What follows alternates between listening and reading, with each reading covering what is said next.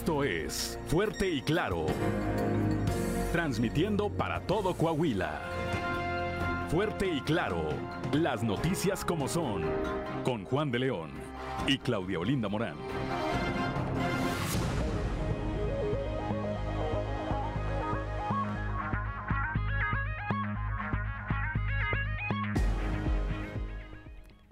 Son las 6 de la mañana, 6 de la mañana con 3 minutos. Muy buenos días. 6 de la mañana, repito, con 3 minutos de este miércoles 7 de septiembre. Dice noviembre, ¿eh? Dice noviembre el guion, pero no, es septiembre, ya se quiere ir Ricardo Guzmán. No, es 7, es 7 de septiembre del 2022 y hoy se celebra a quienes llevan por nombre Regina. Bueno, pues una felicitación a todas las Reginas, así como a quienes tengan, por supuesto, algo que celebrar. Ya estamos en Fuerte y Claro, yo soy Juan de León y saludo como todas las mañanas a quienes nos acompañan a través de nuestras diferentes frecuencias en todo el territorio del estado. Y saludo, por supuesto, como todas las mañanas también, a mi compañera Claudia Olinda Morán. Claudia, muy buenos días. Muy buenos días, Juan, y muy buenos días a todos los que nos escuchan a través de región 91.3 Saltillo en la región sureste, por región 91.1 en la región centro carbonífera desierto y cinco manantiales, por región 103.5 en la región Laguna y de Durango, por región 97.9 en la región norte de Coahuila y sur de Texas y más al norte aún, por región 91.5 en región Acuña, Jiménez y del Río, Texas. Un saludo también a quienes nos siguen a través de las redes sociales por la página de Facebook Región Capital Coahuila. 6 de la mañana, 6 de la mañana con eh, 4 minutos. Y les recuerdo también, como todos los días, que ya está activada su línea de WhatsApp, el 844-155-6915. Es una línea para su uso. Es para que usted se comunique con nosotros o a través de nosotros. Repito, 844-155-6915. Es para su uso. Si usted quiere felicitar a alguien, le quiere enviar un mensaje, quiere hacer algún señalamiento sobre alguna eh, situación en particular, nos quiere sugerir un tema de carácter informativo, para eso, repito, para eso es esa línea. 6 de la mañana, 6 de la mañana con 5 minutos. ¿Cómo amanece el día, Claudio Linda Morán? A esta hora la temperatura en Saltillo está en 17 grados, en Monclova 23, Piedras Negras 23 grados, Torreón 19, General Cepeda 17, Arteaga 17, en Ciudad Acuña hay 23 grados, en Derramadero al sur de Saltillo 16, Musquis y San Juan de Sabinas con 22 grados, San Buenaventura 23, Cuatro Ciénegas 21 grados, Parras de la Fuente 17 y Ramos Arispe 18 grados centígrados. Pero si quiere conocer a detalle el pronóstico del tiempo para todas las regiones, vamos con Angélica Acosta. El pronóstico del tiempo con Angélica Acosta.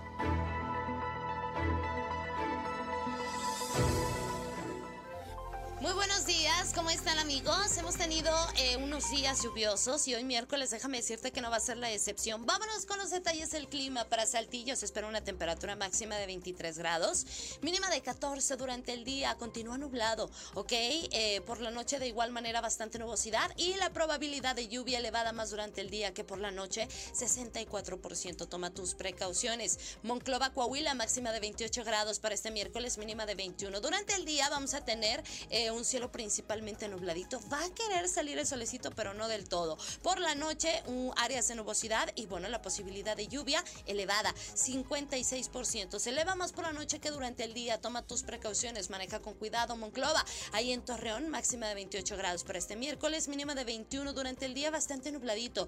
A pesar de eso, se va a sentir algo cálido y por la noche de igual manera, bastante nubosidad. La probabilidad de precipitación, 68%. Ahí está para Torreón. Muy bien, nos vamos hasta Piedras Negras, temperatura algo cálida, 30 grados centígrados como máxima, mínima de 22 durante el día, periodo de nubes y sol, se va a sentir cálido y por la noche un cielo principalmente claro. Se reduce la posibilidad de lluvia hasta 40%. Excelente, nos vamos hasta Ciudad Acuña también con temperatura cálida, 30 grados como máxima para este miércoles, mínima de 23 durante el día, nubosidad variable, se va a sentir cálido y por la noche un cielo principalmente claro. La posibilidad de precipitación, 11%. Ahí está para Ciudad Acuña. Nos vamos hasta Monterrey, Nuevo León. Usted tiene vuelta para allá, tiene compromiso, ponga atención. Se espera una temperatura máxima de 28 grados, mínima de 21. Durante el día un cielo principalmente nubladito, a pesar de eso se va a sentir cálido y por la noche bastante nubosidad. Se incrementa la posibilidad de lluvia más por la noche que durante el día, 60%. Toma tus precauciones. Ahí están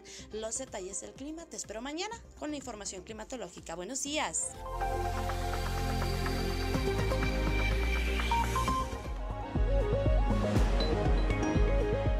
Son las 6 de la mañana, 6 de la mañana con 8 minutos. Antes de ir con el padre Josué García, como todos los días, saludamos ya a don Joel Roberto Garza Padilla, allá desde Ciudad Frontera, que como todos los días también nos obsequia una frase para la reflexión. La del día de hoy dice, las mejores cosas de la vida son las que se regalan con el alma, se reciben con el corazón y se agradecen con una sonrisa. Ahí está la frase del día de hoy. Bendiciones, dice. Para todos, pues bendiciones, por supuesto, también, también para usted, don Joel Roberto Garza Padilla, allá desde Frontera, desde Frontera Coahuila. Y ahora sí, vamos con eh, el padre Josué García y esta cápsula que todos los días nos obsequia a través de la diócesis de Saltillo. Dios ama. Diócesis de Saltillo. Presbítero Josué García. Dios ama. ¿Qué es lo que pedimos en el Padre nuestro cuando le decimos a Dios, venga a nosotros tu reino? Bueno, pues sin duda alguna no se trata solamente de una realización parcial del reino de Dios, para nada. Lo que le estamos pidiendo a Dios es que su reino tenga ya pleno cumplimiento, que ya se realice de manera plena el medio de nosotros, porque queda claro que cuando decimos venga tu reino, venga, no significa crecer o que se tarde en instaurar ese reino de Dios. Es quizás una ingenuidad pedir esto, en la oración del Padre Nuestro, cuando en el mundo sucede algo nuevo, algo distinto, pues siempre ha sido gracias a soñadores, soñadores incorregibles que se obstinan en imaginar una realidad distinta que la que tienen frente a sus ojos. Si la calidad de nuestro vivir resulta tan decepcionante hoy en día, pues sin duda alguna habrá que cuestionar hasta dónde llegan nuestros sueños, hasta dónde llegan nuestras metas. En toda la historia de la humanidad nunca ha habido un gran cambio si antes no está precedido por una gran esperanza. Así pues, no olvidemos que cada día que nosotros oramos con el Padre nuestro y que cuando le decimos a Dios, venga a nosotros tu reino, lo único que estamos pidiendo es esa plena realización por parte de Dios de su reino. Y eso, por lo tanto, debería de dejarnos un corazón un tanto inquieto. Diócesis de Saltillo.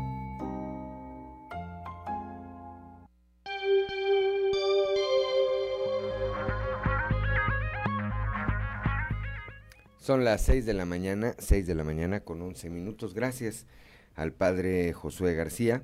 Y bueno, vamos directamente a la información.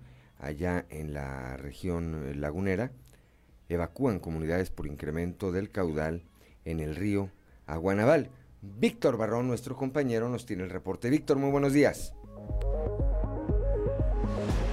Hola, muy buen día amigos de Grupo Región en temas de la comarca lagunera, derivado de las precipitaciones que de forma reciente se han registrado en la laguna. El río Aguanaval presentó una creciente progresiva en su caudal, por lo que fue necesario evacuar aproximadamente a 500 habitantes del ejido Flor de Mayo y comunidades aledañas en Matamoros, esto ante el riesgo de un desbordamiento, así lo informó el coordinador de protección civil en la laguna, Humberto Rodríguez, a quien vamos a escuchar.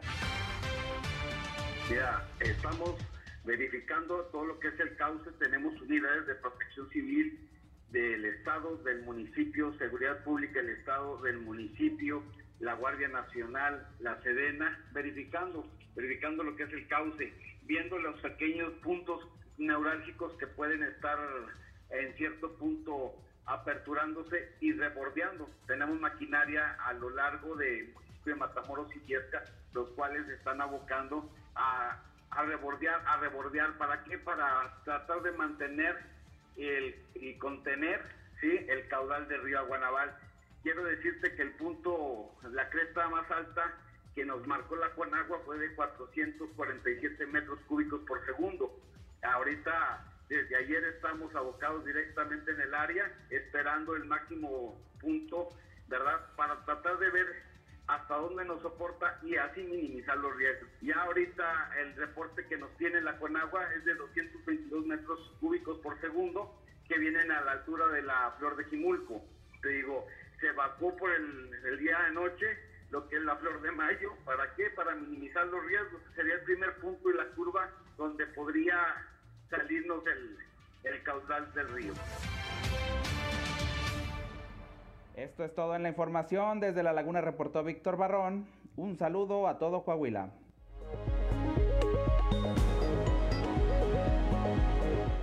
Gracias, gracias a Víctor Barrón. Son las 6 de la mañana, 6 de la mañana con 13 minutos, que no se le haga tarde.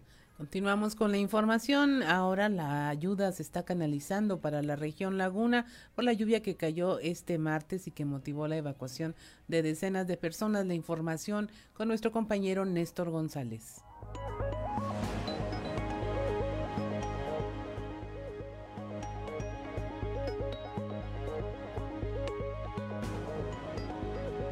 Amigos de Fuerte y Claro, muy buenos días. Les saludo con mucho gusto. Les tengo información respecto a esta lluvia que ahora cayó en la región Laguna y que provocó la evacuación de decenas de personas en algunas comunidades del municipio de Matamoros.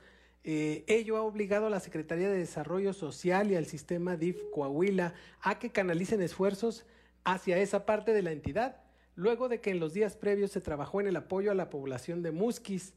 El secretario de Desarrollo Social, Manolo Jiménez Salinas, dijo que eh, las afectaciones en la laguna no fueron tan severas como fueron en Musquis en días pasados, pero se tuvo que actuar de inmediato. Por ello se están canalizando algunos eh, recursos, algunos apoyos también para la región laguna. Vamos a escuchar lo que dijo el secretario de Desarrollo Social, Manolo Jiménez Salinas. Sí, en la mañana hablé con eh, el alcalde de Matamoros.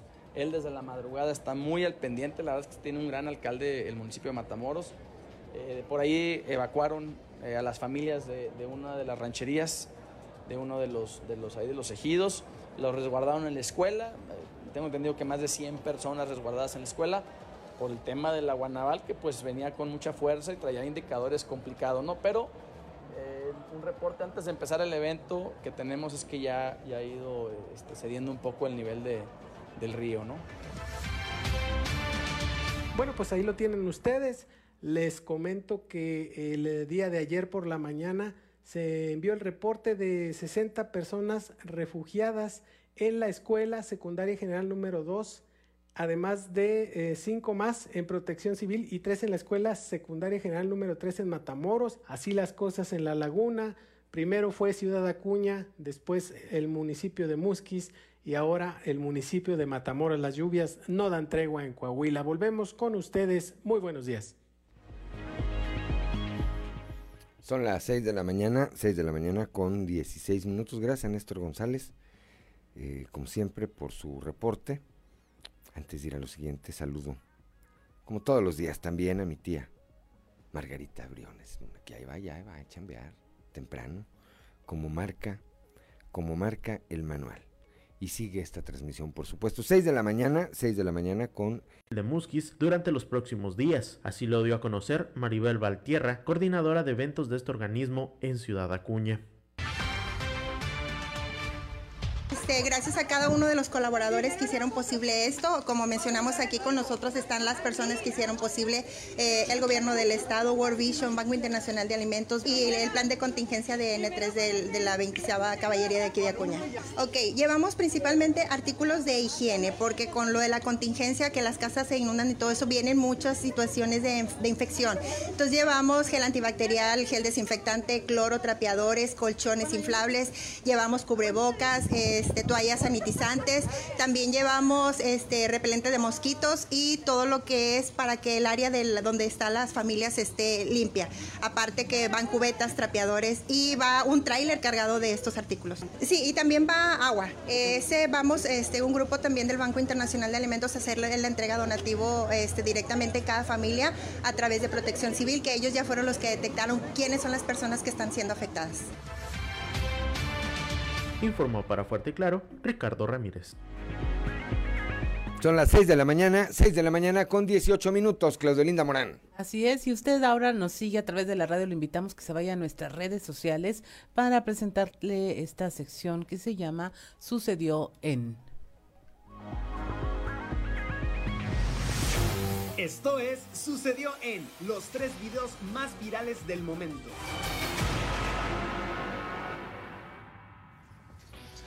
Sucedió en Comala, Colima.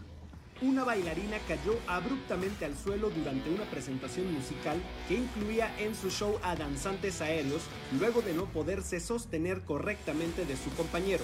Para sorpresa de todos, a pesar de la fuerte caída, absolutamente nadie, salvo su colega, acudió a asistirla. Incluso, los músicos terminaron la canción y el público se limitó a aplaudir. Sucedió en Ciudad Obregón, Sonora. El video de una persona siendo secuestrada causó revuelo en redes sociales. En la grabación se observa como un hombre desciende de su vehículo para dirigirse a su casa, cuando inmediatamente tres sujetos con armas largas lo privan de su libertad a plena luz del día. Hasta el momento se desconoce su paradero y Sonora continúa dando la nota por videos como estos. Sucedió en Ciudad de México a una semana del trágico accidente, se reveló un video inédito donde se observa el momento exacto en que un autobús sin frenos embiste a un vehículo y a la postre a un vendedor ambulante en la zona de Santa Fe. Lamentablemente, tanto el conductor del automóvil como el comerciante murieron. El conductor de la unidad está detenido.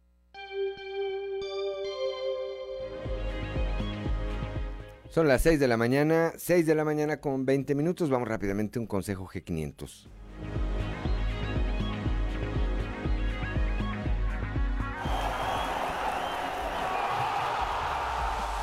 Con G500 puedes ganar combustible, playeras de la selección y hasta un viaje a Qatar 2022. Realiza una carga de 15 litros o más. Registra el código QR y gana. G500, la gasolina oficial de la Selección Nacional de México. Consulta términos y condiciones. Vigencia del 1 de agosto al 30 de septiembre del 2022. Son las 6 de la mañana, 6 de la mañana con 21 minutos, mire, para que nos odien más.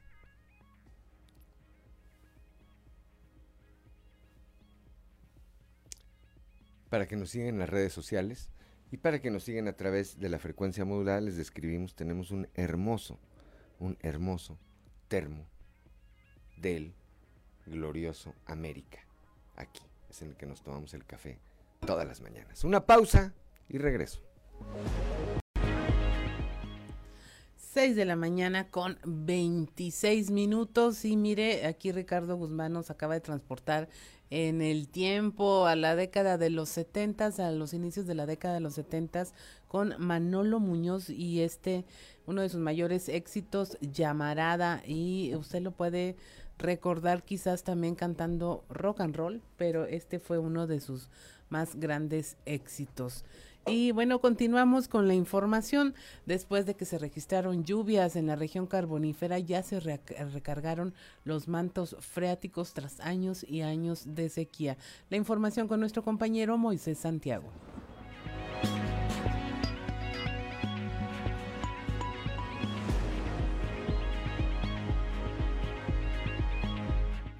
Muy buenos días Juan y Claudia, a todo nuestro amable auditorio que nos escucha en todo Coahuila. En la información que tenemos para el día de hoy, después que se registraron lluvias en la carbonífera, se recargaron los mantos freáticos después de seis años de sequía. Rafael Martínez Villarreal, gerente regional del Sistema Intermunicipal de Aguas, así lo da a conocer.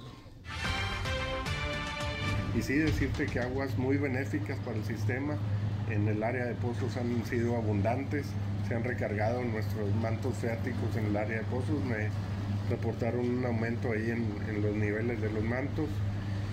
Y bueno, eh, este clima y estas aguas pues para el sistema han sido muy benéficos, han hecho destrozos en otras poblaciones como es Musquis Cabecera. Muy bien, con esto prácticamente se restablece y garantiza el servicio de agua para lo que es la región carbonífera. Así es, así es, eh, se restablece el sistema, ojalá, ojalá y no haya percances sobre todo en materia eléctrica, que es lo que tuvimos hace las semanas pasadas, que con las tormentas se caen las cuchillas, alguna fase también que estuvo caída por ahí. Agradecer el apoyo de Comisión Federal de Electricidad, que es lo que nos está eh, apoyando, monitoreando sobre todo el área de pozos para que eh, no suceda esto de caer las cuchillas y esto con las tormentas. Y bueno, muy atentos a estos eh, días que siguen, al parecer se pronostican más aguas. Bien, de cualquier manera, bueno, la gente tiene que saber eh, cuidar el agua, ¿no? Para su buen uso. Así es, así es, sigue la recomendación y el exhorto a la población de cuidar el agua, hacer un uso eficiente de esta. Bien, pues de esta manera se ha logrado restablecer el servicio de agua en la carbonífera para que las familias ya no tengan que batallar. Esta es la información que tenemos desde la región carbonífera para el Grupo Región Informa, su amigo y servidor Moisés Santiago. Que tengan un excelente día. Son las 6 de la mañana. Gracias a Moisés Santiago Hernández allá desde la región carbonífera, 6 de la mañana con 29 minutos. Se reporta de nueva cuenta don Joel Roberto Garza Padilla, dice salud y luego con la victoria de anoche 3-0 3-0 contra el Atlético San Luis. Que nos odien más por ser las superpoderosas águilas, dice don Joel. Saludos. Si pierde el América y Ricardo Guzmán desde que uno llega aquí a las 5.40 de la mañana dice, ¿cómo quedaría el fútbol ayer? Pero gana el América y no dice nada. Le tiene que andar sacando los resultados por otro lado. Son las 6 de la mañana, 6 de la mañana con 29 minutos. Vamos rápidamente a la portada del día de hoy de nuestro periódico Capital, de nuestro periódico Capital, que en su nota principal, bueno, pues destaca esto que ocurrió en las últimas horas de eh, antier, en las primeras horas de ayer, este, dos personas eh, a quienes se señala como probables o presuntos responsables de haber incendiado una casa en donde a causa de esto murieron otras dos personas, un joven de 24 años, una mujer de 21 años que tenía eh, seis meses, ocho meses, entre seis y ocho meses de embarazo. Bueno, pues fueron detenidos y puestos a disposición de las autoridades. Por otra parte, bueno, esta información que dio vuelta ya al país entero a través de un video, la secretaria de educación pública a nivel federal, pues desconoce el aprendizaje en primaria. No supo contestar una pregunta de lo más básico que le hicieron en una entrevista. El día de ayer eh, difundimos esta, este video. Más adelante, si tenemos eh, oportunidad, lo vamos a pasar de nueva cuenta. Un enfermero acuñense que presta sus servicios en la Secretaría de Salud de Piedras Negras se autodiagnosticó como el primer caso sospechoso de viruela símica en esa frontera. La jurisdicción sanitaria está investigando si es positivo realmente o se trata de alguna otra, de algún otro padecimiento. El alcalde de Ramos Arispe, eh, Chema Morales, anunció ayer que viene más obra pública para ese municipio. El día de ayer, una explosión en Altos Hornos eh, de México que pues se generó intranquilidad entre eh, la población de esta ciudad. Más tarde, la propia empresa, a través de un comunicado, informó que se debió a la caída de arrabio caliente sobre agua acumulada de lluvia. Hubo tres lesionados con eh, problemas auditivos y algunas salpicaduras de material eh, caliente en los pies que, de acuerdo a lo que señalaba la empresa, no se trataba de nada grave. Fueron eh, aún así llevados, llevados a instituciones médicas para su atención. Eh, por otra parte, aquí en la capital del estado, el alcalde José María Fraustro destacó que la unión y trabajo conjunto entre la Policía Preventiva y los vecinos que integran los comités ciudadanos de seguridad logra una mayor tranquilidad al interior de las colonias y a la ciudad en general. Y bueno, pues es cierto, la verdad es que esa estrategia ha funcionado y ha funcionado bien. Le vamos a presentar más adelante varios eh, miembros de Morena, pues ahora sí que me como que ayudaron de dientes para afuera allá a la alcaldesa de Musquisa, Tania Flores. Dijeron, no, bueno, pues ya nosotros juntamos las cosas, vea que trajo la raza aquí, dijo Diego del Bosque, pero a título personal, pues como que no todos, ¿eh? Como que no, como que no todos. Más adelante le vamos a presentar, le, vamos a presentar este tema. Son las 6 de la mañana, 6 de la mañana con 33 minutos. Vamos ahora a nuestra columna en los pasillos.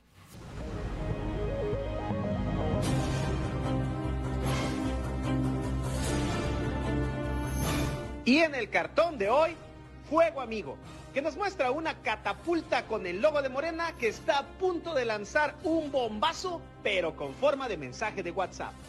Ahora que los destapes andan en boga, a muchos de los asistentes a la presentación de la tarjeta La Mera Mera Mejorada, en el Multideportivo El Zarape en Saltillo, les dio por gritarle al gobernador Miguel Riquelme, presidente, presidente, y no es para menos. El gobernador de Coahuila es el mandatario estatal mejor calificado del país y el de mayor aceptación entre sus gobernados a nivel nacional, con un 63.5%, según consulta Mitofsky.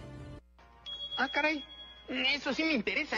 Pero con la sobriedad que le caracteriza, el mandatario coahuilense los calmó y si bien agradeció el gesto, les hizo saber que tienen los pies en la tierra y les dijo que lo verdaderamente importante eran las cifras positivas en materia de empleo, inversión y seguridad que tiene Coahuila, pues la entidad es el tercer lugar en competitividad de acuerdo con el IMCO. Según el INEGI, en los subíndices es el primer lugar en respeto al Estado de Derecho y conforme las cifras del IMSS, en agosto hubo 9.471 nuevas fuentes de trabajo en Coahuila, además de que ocupa el lugar 5 dentro de los estados con la tasa de ocupación más alta. Por el Congreso, significativo sin duda el reconocimiento que hizo la diputada Yolanda Elizondo a nombre de su partido, de la alcaldesa Tania Flores y del pueblo de Musquis al gobernador Miguel Riquelme por su apoyo durante la contingencia que recién se presentó en esas tierras y que dejó a más de 25 mil afectados. Quiero, a nombre de la alcaldesa de Musquis, licenciada Tania Vanessa Flores Guerra, agradecer al gobierno del estado a través de su gobernador, de nuestro gobernador, el ingeniero Miguel Ángel Riquelme Solís, su aportación su presencia y el apoyo de los secretarios que han estado diariamente acompañando a la alcaldesa. Por otra parte, show hubo en el legislativo cuando la diputada del PAN, Luz Natalia Virgil, tomó la palabra para seguir leyendo una proposición con punto de acuerdo que ya había sido desechada, ante lo que el presidente de la mesa directiva, Francisco Javier Cortés, le informó que ya estaban en otro punto de acuerdo. La diputada hizo caso omiso, lo que ocasionó que le cerraran el micrófono, a pesar de lo cual Virgil siguió leyendo y provocó que los demás diputados dejaran sus lugares y se declaró un receso.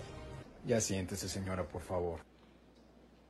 No fue Virgil la única a la que le tuvieron que aplicar el cierre de micrófono, pues más tarde le tocó a la diputada de Morena, Laura Francisca Aguilar, por pasarse del tiempo reglamentario de su exposición ante el Pleno.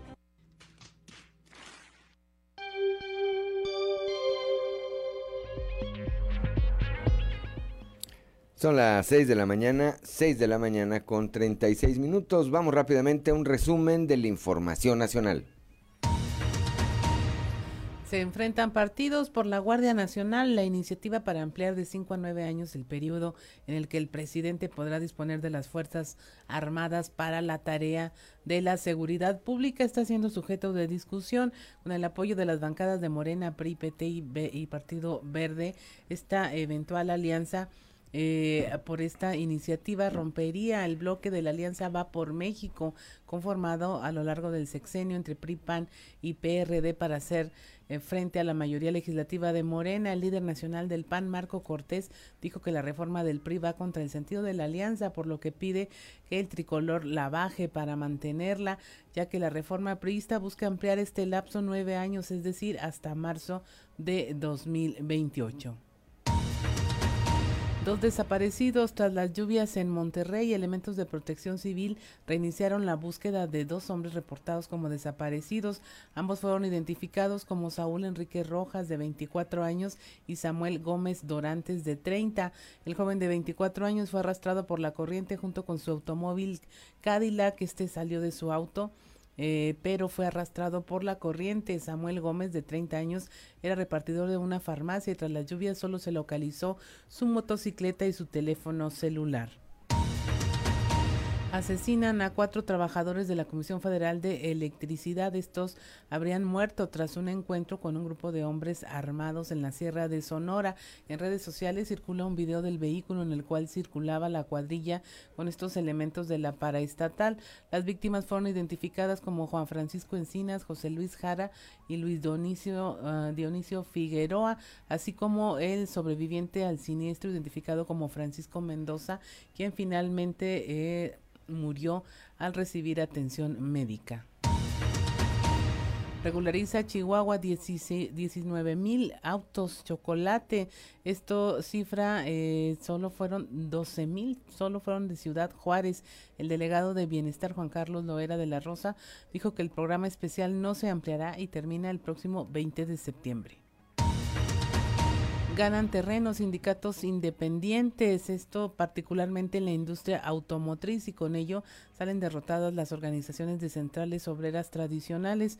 Uno de los antecedentes más importantes en este avance de los sindicatos que no están ligados a las grandes centrales eh, sindicales fue el de General Motors en Silao, donde una organización también ligada a la CTM perdió frente a otro eh, sindicato que surgió de los mismos trabajadores.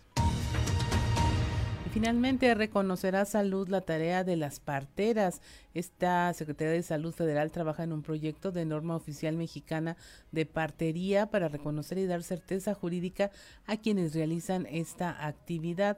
El subsecretario de Prevención y Promoción de la Salud, Hugo López Gatel, dijo que este nuevo marco legal no se contrapone con los elementos normativos de atención a la salud, ya que busca proteger y promover el conocimiento de la medicina tradicional mexicana. Y hasta aquí la información nacional. 6 de la mañana, ya son las 6 de la mañana con 40 minutos antes de antes de ir al Consejo G500. El día de ayer asumió la presidencia de la Comisión de Marina en el Senado de la República la senadora Verónica Martínez. Es la primer mujer, la primera mujer en la historia del Senado en tener ese cargo. Además, eh, informa la propia senadora, será integrante de la Comisión de Defensa Nacional, integrante de la Comisión de Radio, Televisión y Cinematografía, integrante de la Comisión de Relaciones Exteriores Asia-Pacífico África, así como de la Comisión Medalla Belisario Domínguez y de la Comisión de Cultura. Bueno, pues una felicitación a la senadora Verónica Martínez. 6 de la mañana con 41 minutos. Vamos rápidamente a un consejo G500.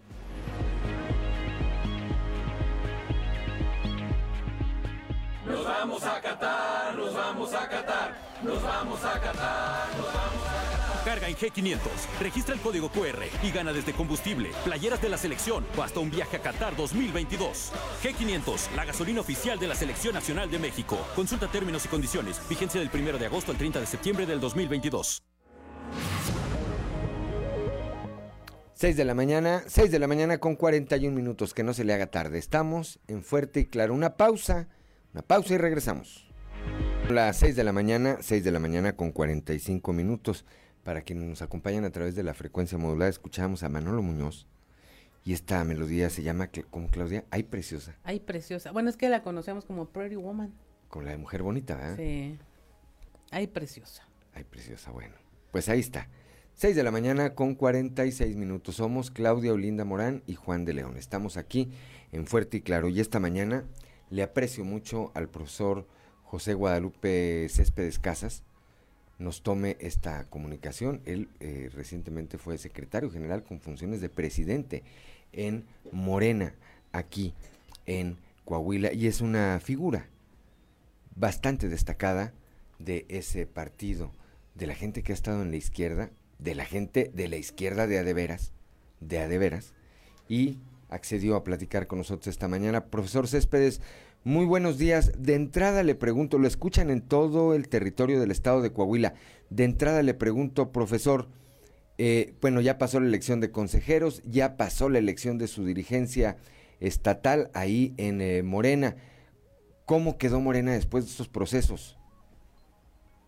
Bien, bueno, pues hay que decirlo, ¿verdad? La, el, los partidos políticos son entidades de interés público y por lo tanto la ciudadanía debe de pasar lo que pase.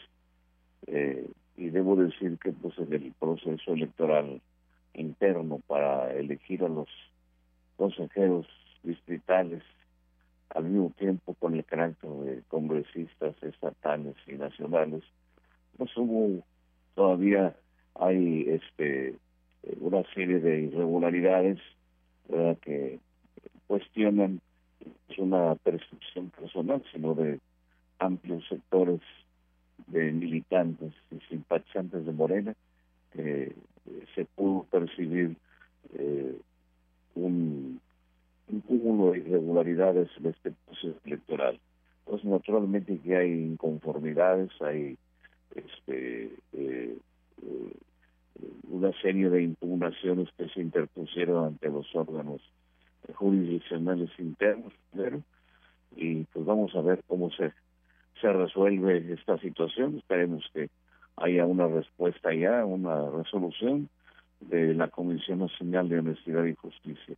Eso está latente es un problema este, que será que todavía no se pueden eh, desterrar viejos vicios, eh, viejas prácticas que nada tienen que ver con los procesos democráticos con los que hemos luchado.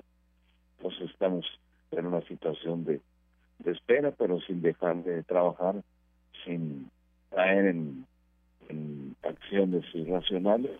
Estamos dando la pelea interna, ¿verdad?, dentro de la legalidad, dentro de los órganos competentes, recurriendo pues a los instrumentos eh, que nos da eh, tanto eh, el estatuto como las mismas leyes pues, pues para este, tratar de que revertir esta situación.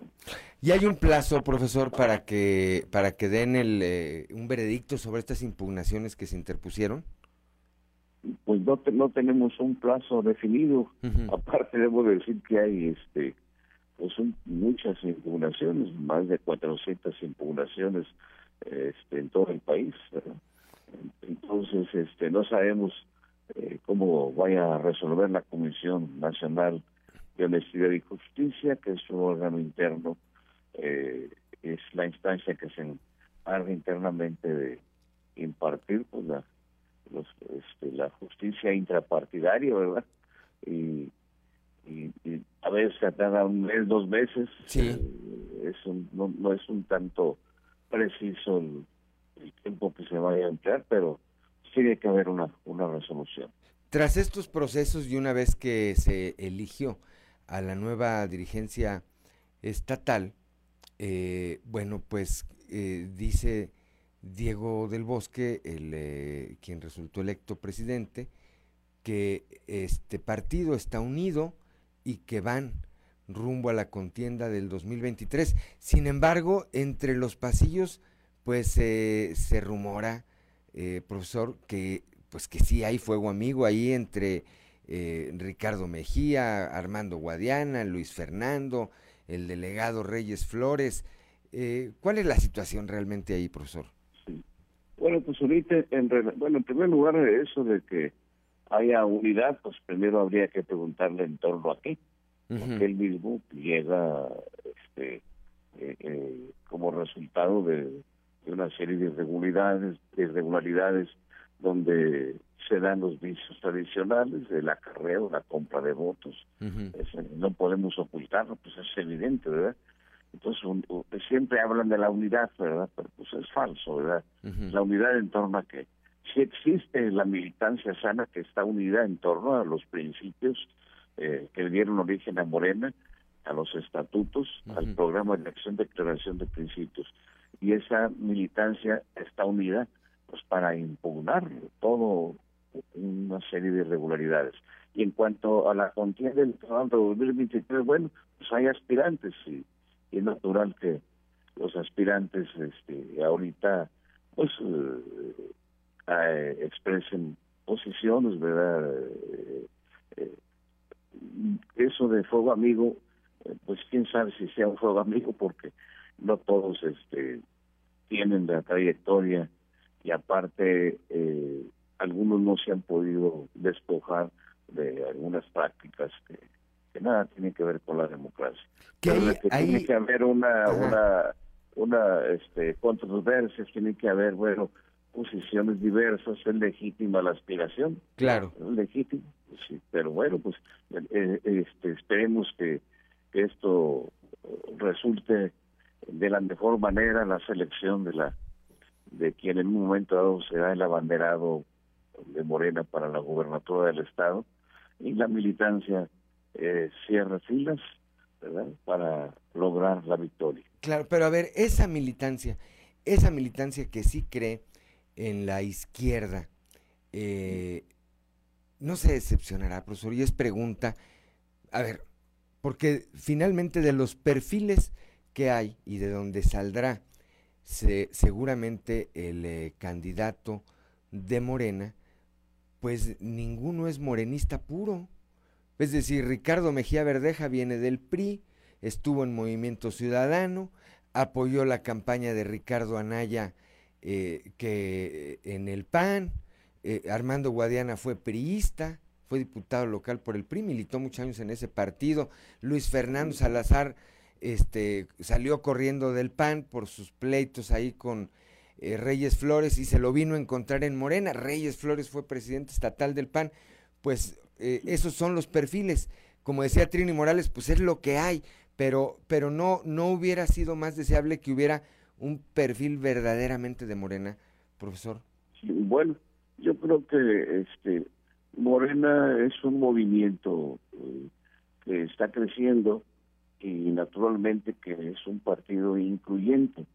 Aquí eh, el problema no es eh, que vengan del PRI o del PAN, el problema eh, es si asumen realmente el proyecto de la cuarta transformación y que asuman los principios, los ideales. Ese es el problema. Y bueno, pues no todos, al menos yo considero, ¿verdad?, que hay algún que, si bien es cierto que no vienen de la izquierda histórica como algunos otros militantes verdad este el problema es eso que que haya congruencia y que eh, pudiera este en un lado darle seguimiento ya hacer que realmente aterrice y se implanta en Coahuila la la transformación porque hay un ánimo de transformación en la población.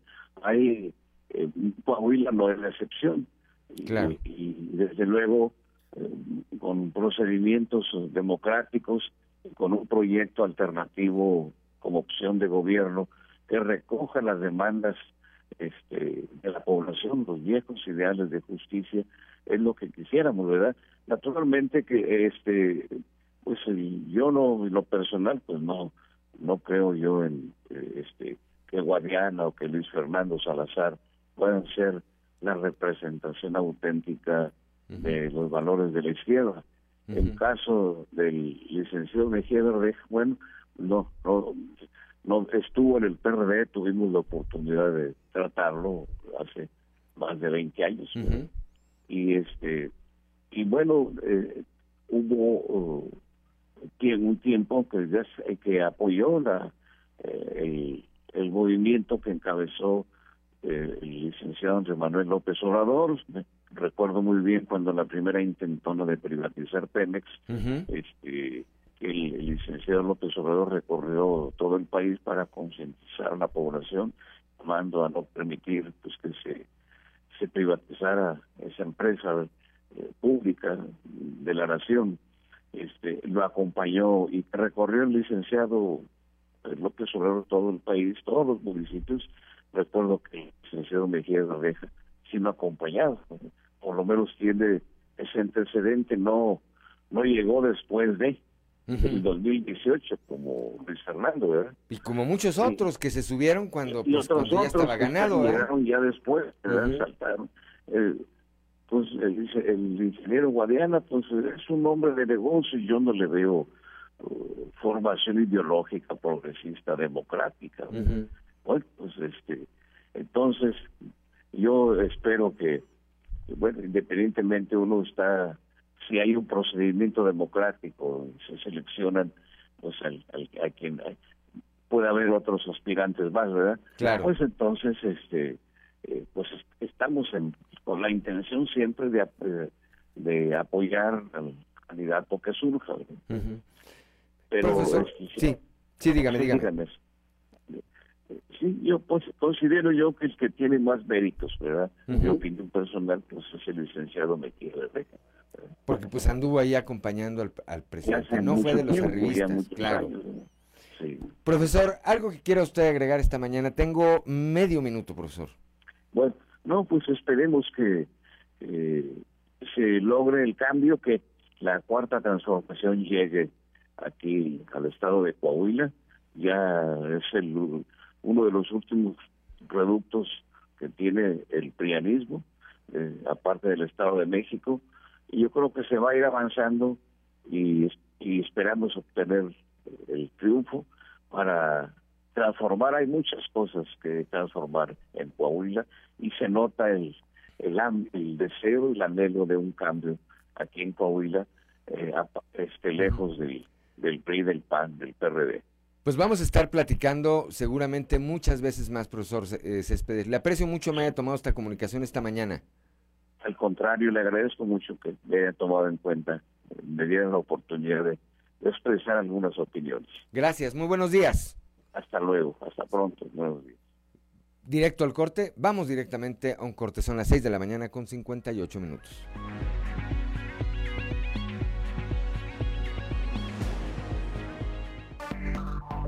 Enseguida regresamos con Fuerte y Claro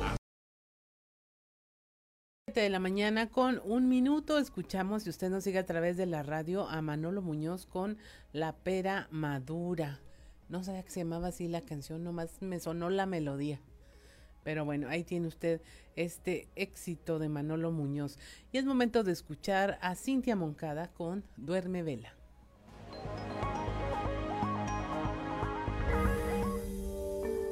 Duerme Vela con Cintia Moncada. Siempre he pensado que después de que la muerte te derrumba un cimiento, los duelos a partir de entonces vuelven a remover las heridas, como si todos tus muertos se levantaran para dar la bienvenida al nuevo difunto al panteón de tus afectos. Así sentí la muerte de Jesús Salas, como una sacudida. Era domingo, las peores cosas ocurren en domingo, porque es cuando Dios descansa, dice y la lluvia que ya empieza a anunciar el final del verano se sintió como un escalofrío. Pensé en los proyectos que compartimos, pero sobre todo en el desierto, en su capacidad para descubrir, rescatar y encontrar el hilo conductor de los sabores, la tradición y las historias que lo habitan. Durante las últimas dos décadas, Chuy realizó un trabajo incansable como promotor cultural e historiador, de los que dejó en parte testimonio en libros como Para Sarapes los míos, Sabores del Desierto y Saltillo de mis Sabores.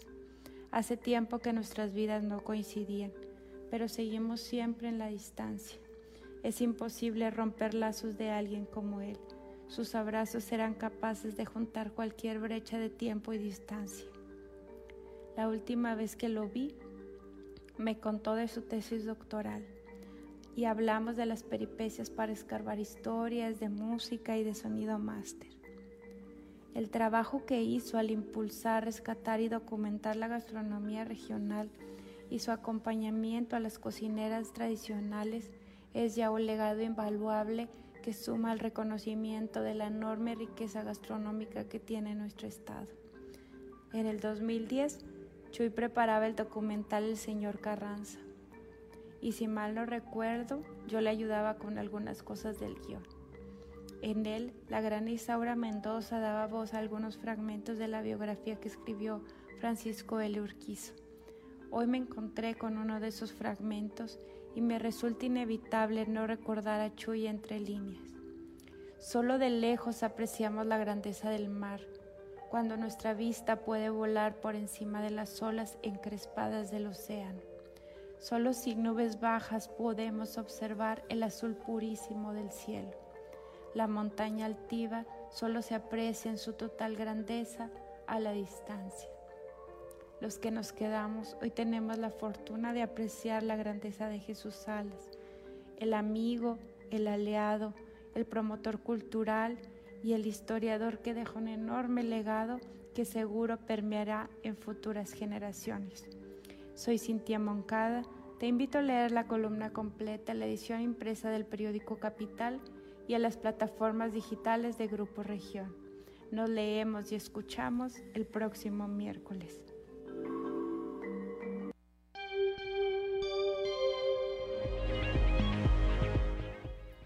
7 de la mañana con 5 minutos, como siempre, conmovedoras las colaboraciones de Cintia Moncada y su Duerme Vela. Mire, continuamos con la información.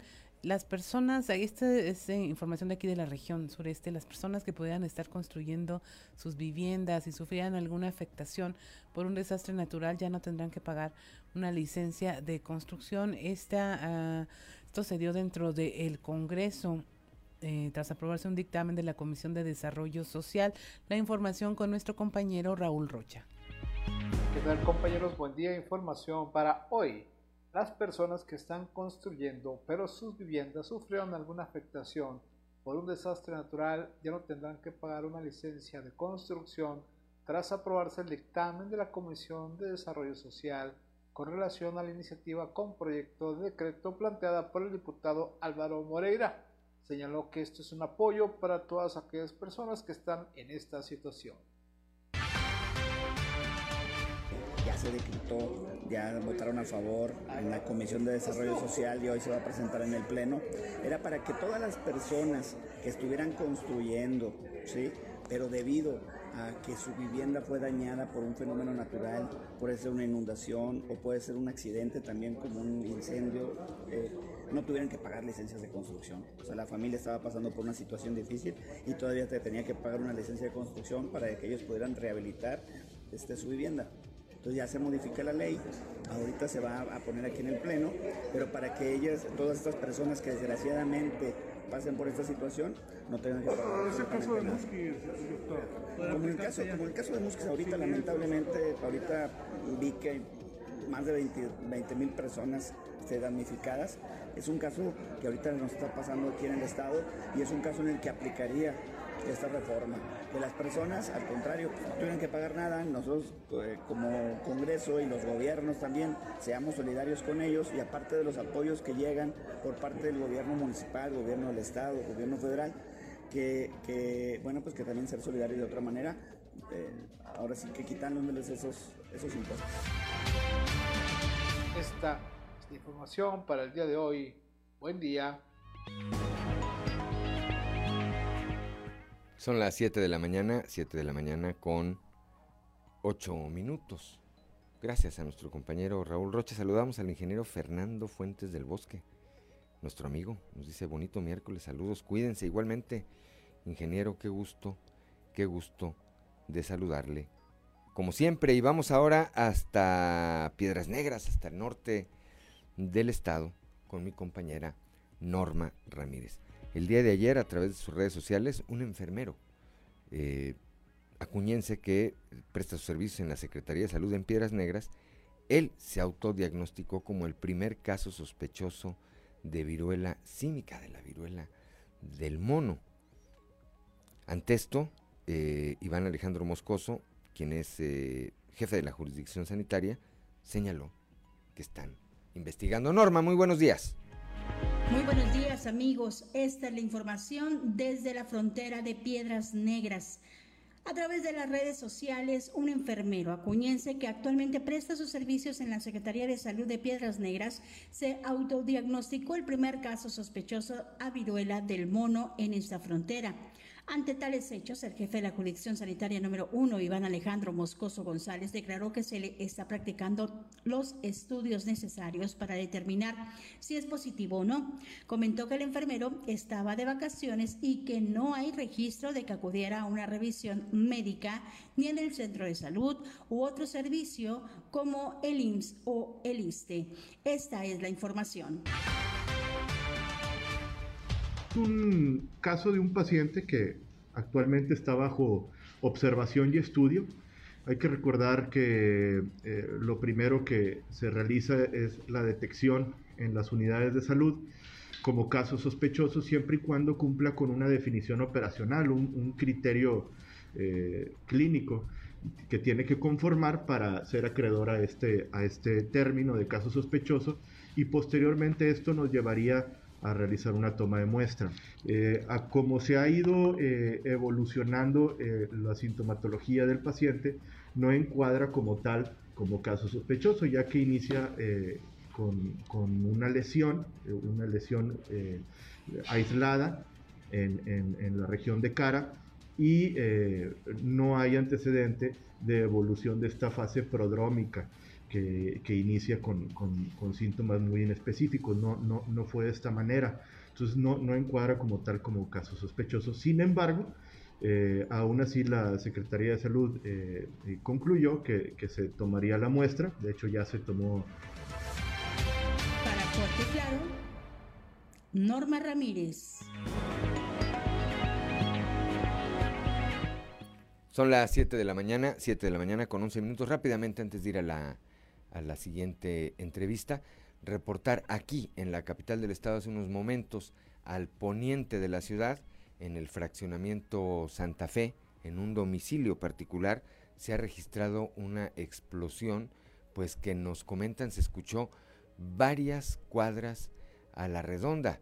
Ya hay eh, presencia de eh, eh, elementos de protección civil, así como de seguridad pública. Las fuerzas de seguridad se trasladan hacia allá. Nos señalan quienes eh, nos comentan este tema, que viven cerca, que aparentemente vive ahí una persona que labora en la Fiscalía General del Estado. Vamos a actualizar en unos momentos más, en unos momentos más vamos a actualizar esta información. Claudio Linda Morán. Así es, y bueno, continuamos con la información y es momento de nuestra entrevista del día de hoy, nuestra conversación con el subsecretario de Protección Civil, Francisco Martínez Ábalos, a quien le agradecemos que esté con nosotros esta mañana, eh, pues para hacer un recuento de eh, los daños, ahora sí, que los ocasionados por la lluvia, pero sobre todo para que eh, nos pueda compartir cómo eh, podemos ayudar en esta situación a las personas afectadas. Muy buenos días, subsecretario Francisco Martínez Ábalos. Muy buenos días, a sus órdenes.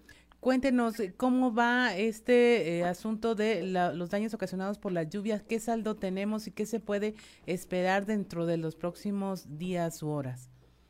mire, estamos todavía en temporada de lluvia. Sí. El mes de septiembre normalmente es lluvioso sí hemos tenido precipitaciones por arriba de lo normal y en algunos casos en los días recientes, bueno, algunas precipitaciones con intensidad atípica que se presentaron como tormentas severas y bueno, que ustedes ya han documentado muy ampliamente diferentes puntos de nuestro estado. Los pronósticos nos indican que todavía el día de hoy, eh, el transcurso del día, eh, pueden presentarse precipitaciones en diferentes puntos del estado y el día de mañana ya se reduce un poco la probabilidad, eh, lo cual, bueno, pues dará tiempo de, de hacer algunas otras tareas también preventivas.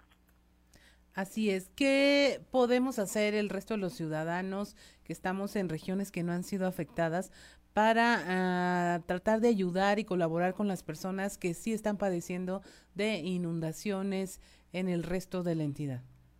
Bueno, mire, eh, lo más importante además de que eh, se tomen las medidas preventivas por por el mes que, todavía eh, nos faltan algunos días de lluvia de, esta temporada 2022. Eh, le pedimos a la gente, bueno, pues que esté muy al pendiente de los centros de acopio que se eh, abren, particularmente para algún punto donde, donde ha precipitado y donde la gente tiene alguna alguna necesidad. Sobre todo porque en esos centros de acopio de pronto este, anuncian cuáles son las necesidades básicas, las más apremiantes, Y evitar con esto, bueno, pues que en alguno de los eh, sitios donde se requiere el apoyo pudiera eh, haber algún exceso de algún de algún insumo básico y, carecer de, otro. Así es. Secretario, subsecretario, ahí ahorita la, la mira está puesta, entiendo, sobre las comunidades en la región lagunera.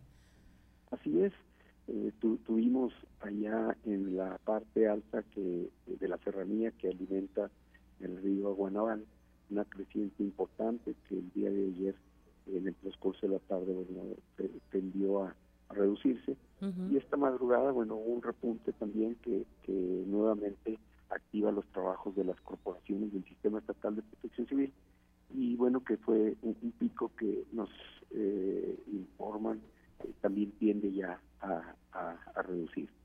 Así es. Tradicionalmente Protección Civil notifica a las personas que están en las zonas de riesgo de esta posibilidad de que pues haya algún peligro eh, con la venida de las lluvias, con las crecidas y también pues sabíamos que se encontraba como resistencia a abandonar estos sitios y que incluso cuando ya estaba la contingencia encima era muy difícil eh, hacer que la gente se fuera a los albergues. ¿Se han encontrado con esta situación de nueva cuenta o ya estamos más educados en este sentido? No, sí es, sí es algo común que eh, en los casos donde se presentan algunos encharcamientos o inundaciones, eh, la gente tiene todavía resistencia a trasladarse a los recursos temporales. Eh, una parte es bueno porque eh, ellos quieren estar al, al cargo de, su hogar y de la seguridad y también, bueno, ya una vez pasada la tormenta, para iniciar con labores de limpieza. pero bueno, de todas maneras, se les exhorta, como dice usted, también se les avisa con previa anticipación todas las personas que viven en las márgenes de los arroyos, de los ríos, eh, que pueden estar en una situación de riesgo durante esta temporada eh, de lluvia, o en la temporada previa a la temporada de lluvia. Eso se hace eh, por parte de las unidades municipales de protección civil. Así es. subsecretario, el tema ahorita es personas que tuvieron que ser desalojadas de sus lugares donde viven, están albergadas, ya regresan. ¿Cuál sería la situación? Bueno, en el caso específico de las eh, personas que están en algún refugio temporal, en el caso de la región Laguna, eh, por la creciente del río Guanabal, esas personas todavía el día de hoy eh, se les va a, exhortar a que permanezcan en el refugio temporal, que todavía no se, plantee que regresen a, a, sus hogares para limpieza, por lo que le comento que hubo esta madrugada un repunte en el, en el caudal nuevamente. Y bueno, aunque tiende a disminuir, eh, vamos a esperar de manera preventiva a que se reduzca considerablemente la posibilidad de otra creciente. Así es. Cuando se habla de eh, la Guanaval, ¿estamos hablando de qué posibilidad de desbordamiento? Sí, de hecho, eh, como es un río que no lleva agua de manera permanente, en, la época de lluvias, sobre todo cuando hay precipitaciones en las partes altas que alimentan este río, eh, bueno, tiende a desbordarse porque no es un río que, que, esté fluyendo de manera permanente y que se puede observar si tiene alguna fisura o si tiene algún algún punto de desbordamiento. ¿Qué es lo que se ha hecho durante estas últimas 24 o 36 horas? Reforzamiento de bordos, evacuación de algunas eh, personas de comunidades que, que pudieran eh, estar en riesgo de inundación.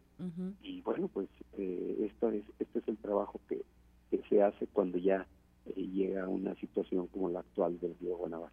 Y Musquis, ingeniero, ¿cómo se encuentra la comunidad en estos momentos? Bueno, en Musquis se redujo desde hace prácticamente 72 horas la precipitación, lo cual facilitó las tareas eh, que se iniciaron desde prácticamente las eh, posterior a las primeras horas de la inundación, las tareas de limpieza, las tareas de remoción de, sedimentos, de escombro y de algunos muebles que fueron dañados y que la gente misma en la limpieza de su hogar eh, los ponía en el arroyo de la calle. Todas estas tareas se realizaron bueno con participación de los tres órdenes de gobierno, con maquinaria que, gestionó la Secretaría de Infraestructura Estatal y bueno pues se sigue buscando el regreso a la normalidad pero eh, hay un gran trabajo de parte de los tres órdenes de gobierno para este regreso a la normalidad en la población de Musquis. Así es. Saldo fatal, ingeniero. Tuvimos dos personas que fallecieron ahí en la región carbonífera, una en el municipio de Musquis y otra en el municipio de San Juan de Sabinas. Pues mire, cuando vemos la situación que ocurre en otros estados, podemos decir que no nos fue tan mal como comunidad. No, afortunadamente eh, las personas en Coahuila cada vez están más al pendiente de esta información meteorológica que emite el Servicio Meteorológico Nacional y también de las recomendaciones y acciones que, emiten las unidades municipales, estatal y estatal de protección civil. Así es. Pues muchas gracias, ingeniero. Muchas gracias al subsecretario de Protección Civil, Francisco Martínez Ábalos, por haber conversado nosotros eh, con nosotros esta mañana. Y pues le deseamos que tenga una buena jornada y que se pueda sacar adelante todas estas contingencias. Muchas gracias, ingeniero. Gracias a ustedes. Que tengan muy buen día. Buen día. Son las 7 de la mañana con 20 minutos. Vamos a un consejo G500.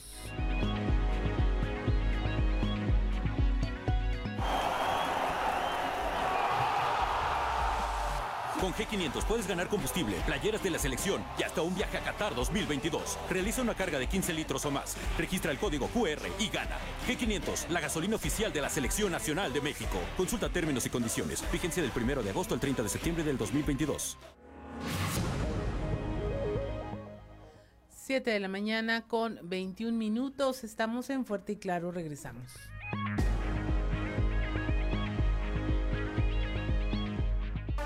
También en el sector poniente de Saltillo, donde esta mañana, hace unos minutos, se ha registrado una fuerte explosión. Circulan ya algunas imágenes donde se ve un domicilio pues que de una en una de sus partes está totalmente destruido.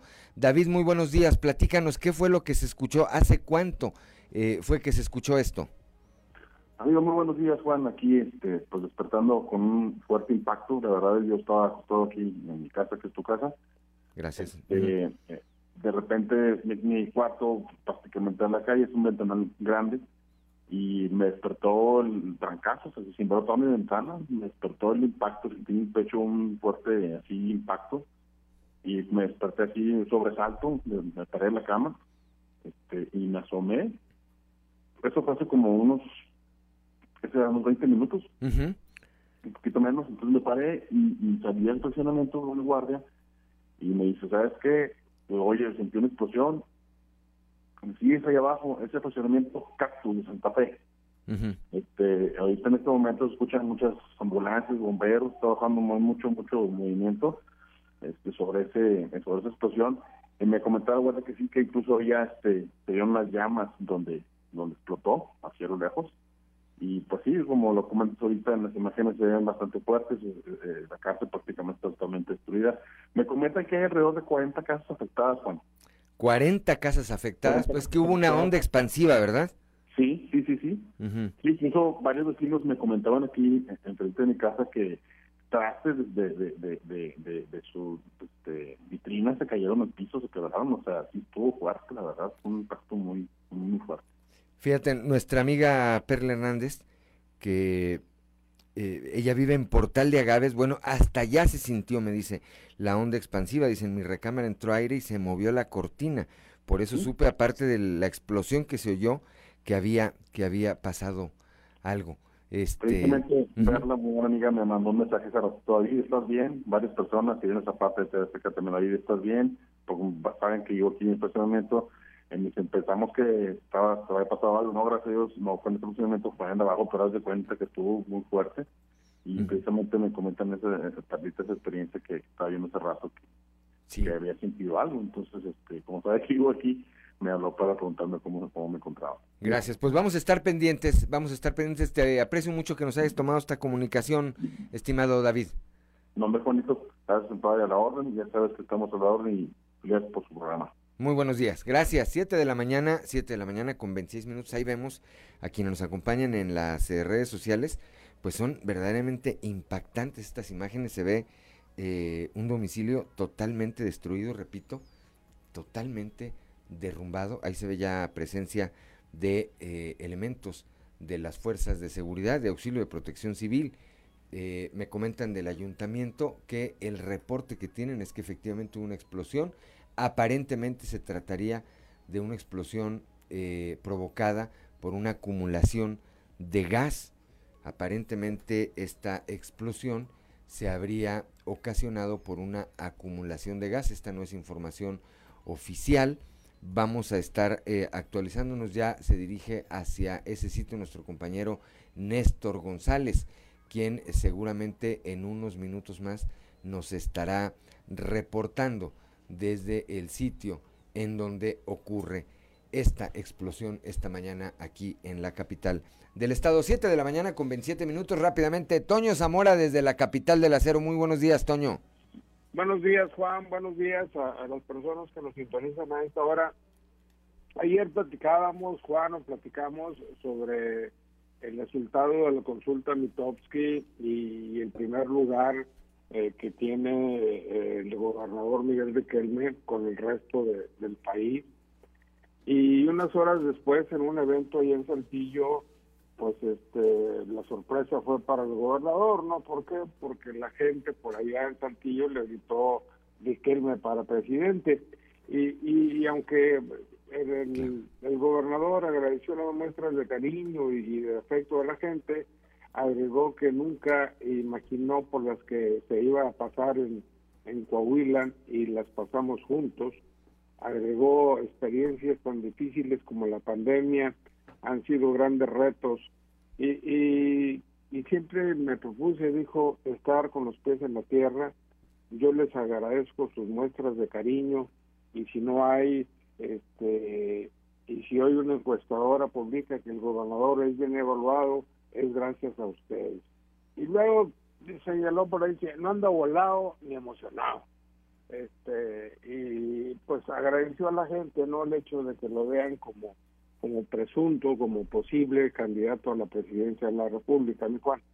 Pues sí, eh, con los pies en la tierra el gobernador. Eh, Eso lo que dijo, Con los pies en la tierra y dijo lo verdaderamente importante y dio ahí una serie de cifras, pues que a mí me parecen eh, bastante interesantes todo lo que eh, eh, todos los indicadores en los que hoy Coahuila pues eh, destaca verdad destaca y nos hace pues sentir que está funcionando efectivamente este este gobierno. Mira rápidamente decimos en materia es de acuerdo al INCO somos la, eh, el tercer lugar en competitividad a nivel nacional. Según el INEGI, eh, somos el primer lugar en respeto al Estado de Derecho.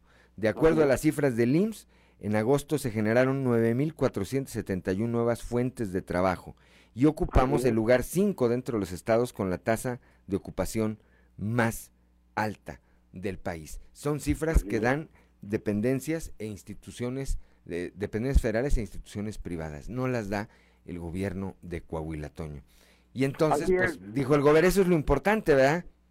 Claro, claro, yo creo que la gente está consciente de ello y de ahí, de esa conciencia, Juan, es cuántos meses tiene ya Miguel Riquelme apareciendo en primer lugar en las consultas Mitowski, ¿no? Este, ya son varios meses seguiditos, además, que, que ha obtenido ese primer lugar y yo creo que es gracias a ese trabajo y a esas cifras que, que acabas tú de mencionar y que no son del gobierno del estado, que son de, de, otras dependencias este pues no gubernamentales algunas de ellas, ¿no? Así es, Toño. Bueno, pues ahí, esto fue lo que ocurrió ayer ahí en el multideportivo El Zarape. Mañana platicamos de lo que ocurrió allá en Alzornos de México con esta explosión que, también, eh, bueno, pues eh, eh, se robó la calma durante unos minutos allá en la capital del acero y después ya que dieron la información, eh, volvió la tranquilidad. Gracias, Toño, como siempre.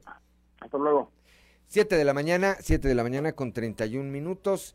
Continuamos, le aprecio mucho también esta mañana a mi amigo, el secretario de Desarrollo Rural, profesor José Luis Flores Méndez, su presencia aquí con nosotros para platicar.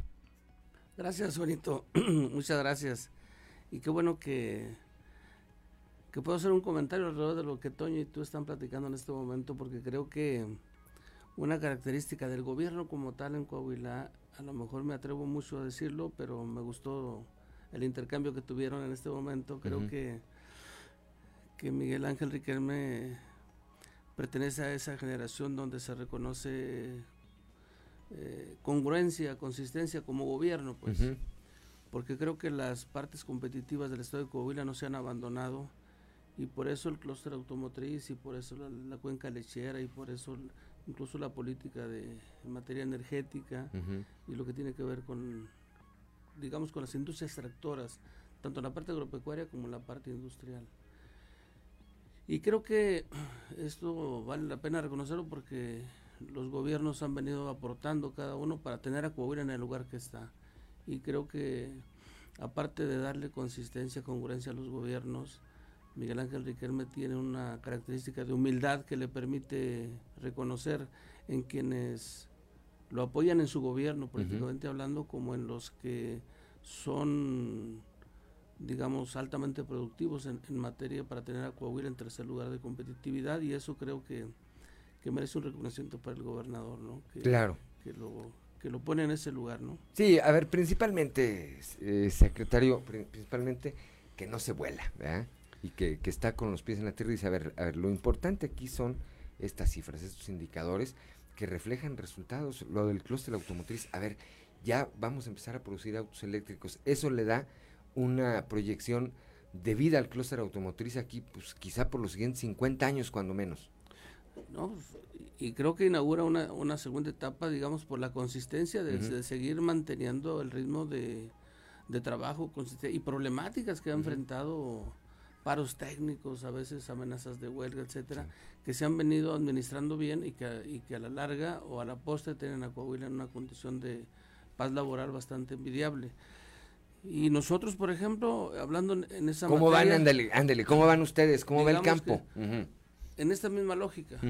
Hay un gobernador que en los años 50 introdujo junto con los productores de, Arteaga el cultivo de la manzana, pero el cultivo de la manzana, por ejemplo, en condiciones precarias, pero avanzadas en su tiempo, porque al final de cuentas era un cultivo alternativo que han venido desarrollando los productores, los grandes y los pequeños, para colocar en el principio del gobierno de, Riquelme, en el cuarto lugar de producción, a llevarlo al segundo lugar de producción nacional en este momento, gracias a la nueva etapa de coordinación que tiene con los manzaneros.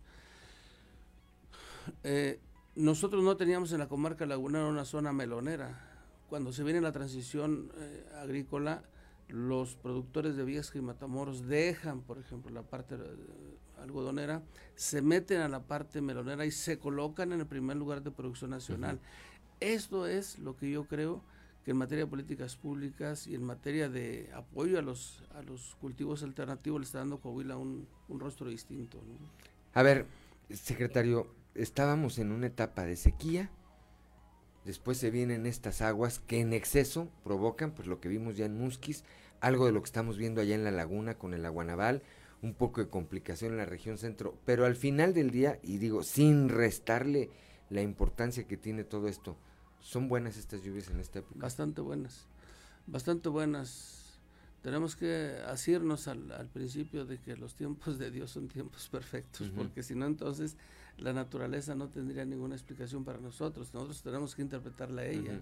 No tenemos por qué dominarla ni por qué vencerla, sino cómo convivimos con ella para que nos dé lo que necesitamos como sociedad. Y en este caso, ayer justamente la zona melonera tuvo buenas y creo que buena experiencia y una buena oportunidad de aprovechamiento del agua.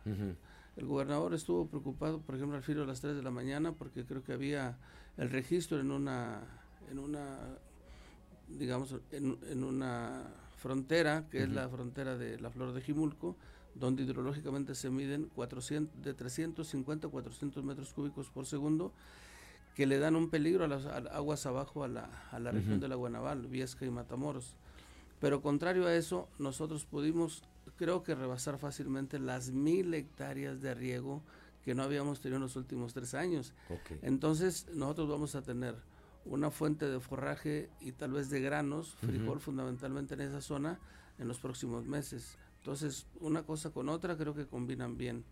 En el caso de Musquis, creo que pues preocupa la, inquietud que generó y los daños que generan y los las vidas humanas que se perdieron, pero obviamente eh, teníamos un río Sabinas que estaba seco desde hacía tres años, se notaban bastante los daños que eh, se acercaban por ahí los pozos de explotación de, de carbón, etcétera, y eso hacía dudar de que estuviera haciéndose una buena práctica, digamos, en la explotación del, del, del carbón y que estuviera lesionando el cauce del río Sabinas. Afortunadamente, estas lluvias intensas se hicieron romper, dicen los ojos, los ojos de agua que están aguas arriba, el río Sabinas vuelve a vivir, el San Antonio, el San Rodrigo, todos los arroyos llevan ahorita agua. Sí. Y qué bueno, ¿no? Eso es bueno, son buenas noticias. Son las 7 de la mañana con 37 minutos. Estoy platicando con el profesor José Luis Flores Méndez, secretario de Desarrollo Rural en el estado. Le manda un saludo a Tahualpa Rodríguez Montelongo, allá desde la región carbonífera. San Juan de Sabina. ¿Verdad? Gracias. Ahí le manda un saludo. Tenemos dos minutos. Díganos, nos acercamos, pues ya estamos en el cierre del año. ¿Qué, ¿Cuál es la... Qué, qué podríamos tener como una valoración de lo que ha sido este 2022 y una proyección de lo que va a ser el 2023 en el área en el área a su cargo, eh, secretario? Creo que creo que cerramos bien por lo de las lluvias. Se rompe se rompe un ciclo de tres años consecutivos. Casi inaugurábamos el cuarto de sequía, consecutivo y creo que eso es lo más importante, la nota más importante para el sector. Y la otra es que en medio de en medio de esta circunstancia el gobernador implementó durante durante esta sequía eh, cuatro acciones fundamentales, bases para sostener lo que es la industria de producción de carne y ganado de exportación, que son el suplemento alimenticio y la semilla, cualquiera que se use en el ciclo que sea, al 50% en convenio con los ayuntamientos. 12 mil pesos por cada toro que se obtenga para la digamos para la remuda en el caso de, de los sementales en, la carne bovina y el 50% cuando menos en la parte eh, de chivos y de borregos. Y además eh, reforzó los fideicomisos para que nosotros tengamos garantías líquidas, para que en el caso de los productores que quieran tener un, bien de alto valor, lo puedan hacer con, con el aval del Estado. Recordando pues que el, que el, programa de concurrencia federal fue borrado del mapa y que no tenemos más, no tenemos más apoyos que esto. ¿no? Entonces creo que este, esta etapa cierra bien en las condiciones en que estamos. La exportación no se, no se, no se interrumpió. Seguimos produciendo, a lo mejor destetes anticipados, pero producción de carne de buena, de buena calidad. Habrá un buen otoño-invierno, producto de estas, de estas lluvias, y creo que el primavera-verano del año que entra, tanto para la laguna, que era una preocupación porque no teníamos eh, embalses en las presas, ya se, ya se regularizaron. Creo que estamos muy cerca incluso de desaguar alguna, alguna cantidad de agua de las presas Francisco Zarco hacia el río y tener ya asegurado, creo por anticipado, eso lo puedo decir ahora, del ciclo agrícola primavera-verano 23. Entonces, creo que cerramos bien en medio de la dificultad. En medio de la dificultad. Gracias, eh, secretario, como siempre. Vamos a a seguir platicando pues en lo que resta del año. en lo que resta del año, pero en, en, en otra, en otra, en otra oportunidad, a lo mejor en un horario que no sea de trabajo, hay que platicar de grilla. Usted le sabe bastante a eso. A le sabe bastante. ¿Cuántas veces fue presidente de su partido? Legalmente he sido cuatro veces. Cuatro veces. Con cuatro gobernadores continuos. ¿Se le sabe o no le sabe? Esperamos que no sea el último. ¿Le sabe o no? No, no, no. no hay quien tomar. Dice el profesor Arturo Berrueto González, cuando se lo, lo, anda en los eventos de su partido, y le dicen, ¿qué anda haciendo, profe? Dijo, haciendo militancia, porque pues, no sabe qué se puede ofrecer, ¿verdad? Gracias, como siempre, secretario. Gracias, Juan. Siete de la mañana con 41 minutos. ¿Vamos a un consejo? Vamos a un consejo G500. Nos vamos a Qatar, nos vamos a Qatar, nos vamos a Qatar, nos vamos a Carga en G500, registra el código QR y gana desde combustible, playeras de la selección o hasta un viaje a Qatar 2022. G500, la gasolina oficial de la Selección Nacional de México. Consulta términos y condiciones. Vigencia del 1 de agosto al 30 de septiembre del 2022.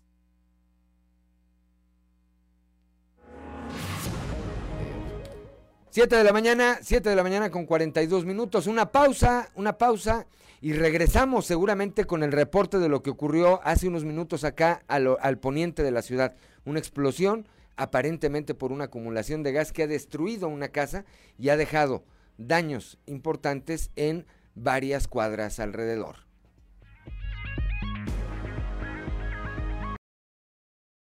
7 de la mañana con 45 minutos. A partir del día de hoy, a partir del día de hoy vamos a tener también otra sección nueva que se llama Siempre hay un tweet.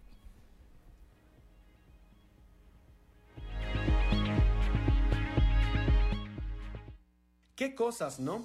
En 2019, el presidente Andrés Manuel López Obrador juraba y perjuraba que la construcción de la refinería de Dos Bocas tendría un costo de 8 mil millones de pesos e incluso que podrían ahorrarle. Su argumento en ese entonces y para sorpresa de absolutamente nadie fue que ya no iba a haber corrupción y que los gobiernos anteriores eran ineficientes. Sin embargo, tres años después, todo indica que tendrá un costo de 18 mil millones de pesos, es decir, 10 mil millones más de lo presupuestado. Hasta su propio gobierno ya reconoció el sobreprecio en ese entonces estaba tan seguro que hasta retó a los medios e intelectuales a guardar el video. Lo único que queda es recordarle que siempre, siempre hay un tweet.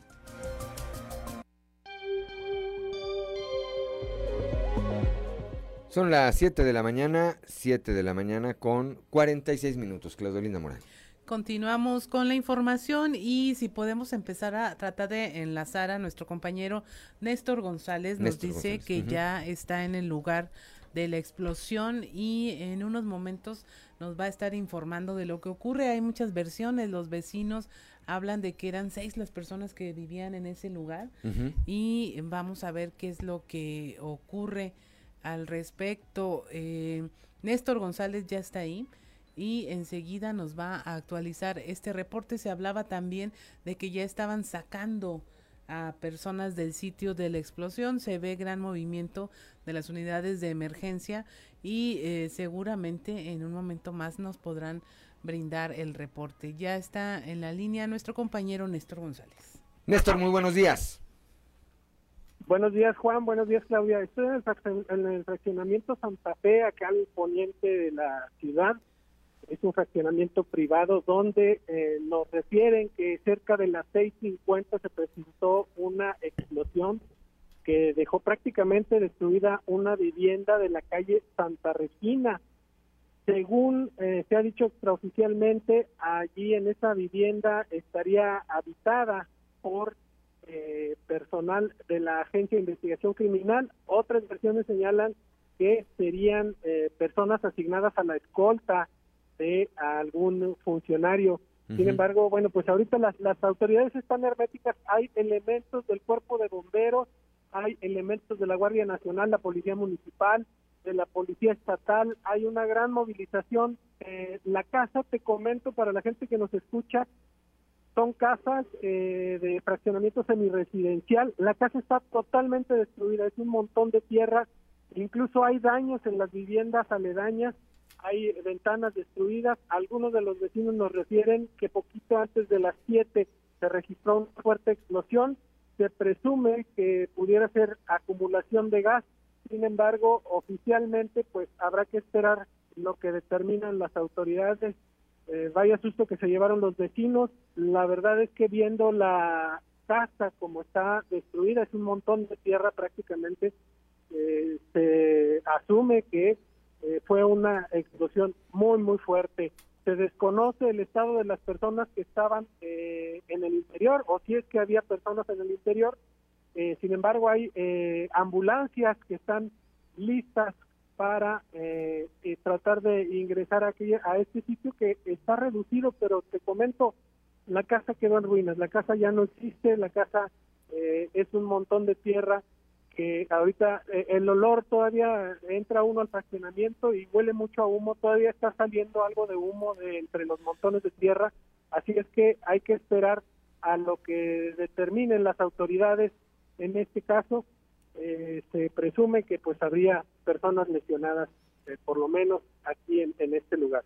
Así es, pues es el reporte de nuestro compañero Néstor González que nos eh, informa desde el poniente de la ciudad, ahí en este fraccionamiento Santa Fe, donde alrededor de las 6 de la mañana con 50 minutos se registró una explosión que destruyó, destruyó prácticamente una vivienda y dejó daños en viviendas alrededor. No hay todavía información oficial sobre eh, el estado de la o las personas que podrían estar en ese momento ahí cuando se registró la explosión. Yo te pediría, Néstor, que permanecieras ahí en el sitio en espera de mayor información y en el eh, prácticamente nuestro siguiente espacio el espacio informativo local aquí en Región Informa, tuviéramos de nueva cuenta un reporte de parte tuya, Néstor.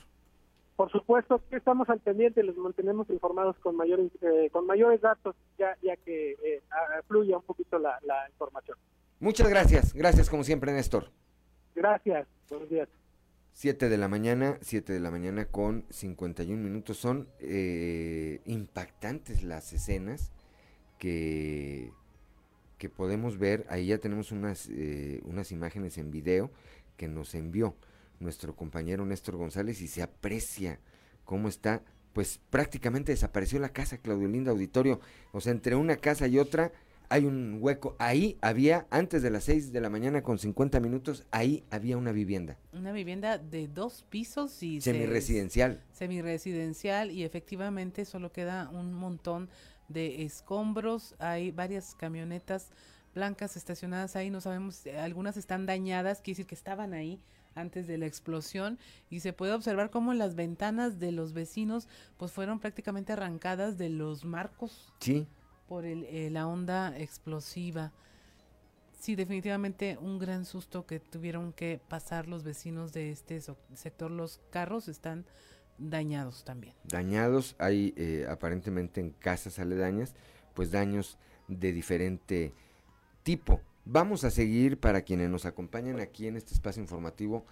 Eh, vamos a, a, continuar en un momento más con la información a través de la 91.3 de frecuencia modulada y si usted nos quiere acompañar por las redes sociales a través de la página de Facebook 91.3 Saltillo. En unos minutos más, apenas pasadas las 8 de la mañana, estaremos eh, en Región Informa dando cuenta. Estará, está ya Néstor González allá, nos estará dando un reporte más completo, información oficial de pues qué fue lo que provocó esta explosión y cuál es el saldo.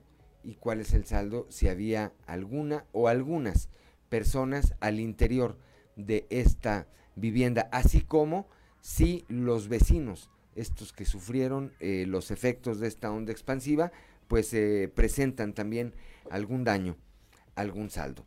7 de la mañana con 53 minutos, ¿alcanzamos a ir al mundo de los deportes?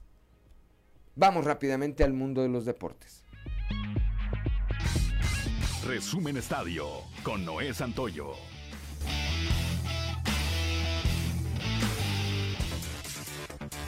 Santos Laguna venció tres goles por uno a Necaxa en el Estadio Corona en actividad de la jornada 3 del torneo Apertura 2022, con goles de Juan Bruneta, Diego Medina y Leonardo Suárez. De esta manera, recuperó de manera provisional el tercer lugar de la tabla y se instaló en la cima de la tabla de goleo colectivo. Su siguiente prueba es ante Querétaro. Los guerreros son los mejores locales del torneo. Se mantienen invictos en casa con seis victorias y un empate. Otros resultados fueron la victoria de León, un gol por cero ante Juárez. América le propinó tres goles por cero al Atlético San Luis, mientras que Rayados hunden más a la máquina al vencerlos tres goles por dos. El día de hoy continúa la actividad con el Puebla ante Pachuca, Tigres Toluca, Mazatlán contra Atlas, los Cholos de Tijuana reciben a Chivas y Pumas a Querétaro. La defensa del campeonato de la Champions League obtenido la temporada pasada por el Real Madrid comenzó con el pie derecho. Los merengues, sin contratiempos y sin desesperación, derrotaron tres goles por cero al Celtic en Glasgow para así seguir con el inicio de ensueño, con paso perfecto en la liga y en su presentación europea. De igual manera, el Paris Saint Germain le puso magia a su debut en la temporada de este certamen y en casa le ganó dos goles por uno a la Juve, gracias a dos golazos de Manfred. De igual manera, el día de ayer, el Manchester City le propinó una goleada de cuatro goles por cero al Sevilla. Algunos partidos programados para el día de hoy son el Ajax enfrentándose a Rangers, Frankfurt contra el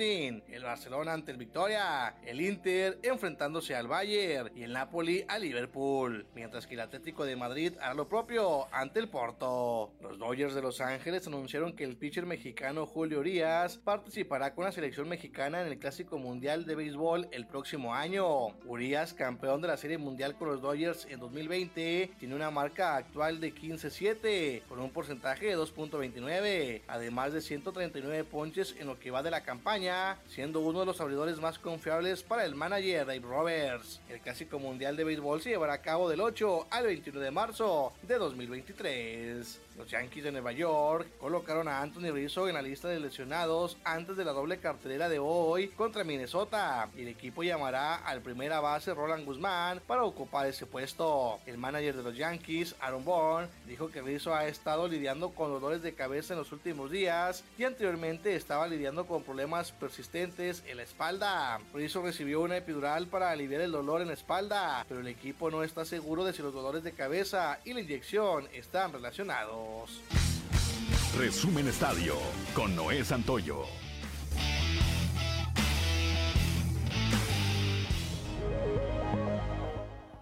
Son las 7 de la mañana con 56 minutos. Nos vamos esta mañana de miércoles. Gracias por el favor de su atención.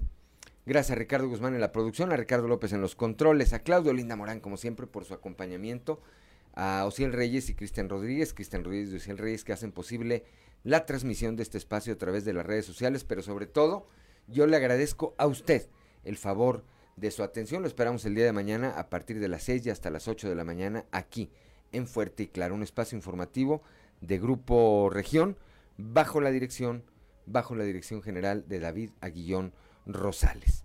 Yo soy Juan de León y le deseo que tenga usted el mejor de los días.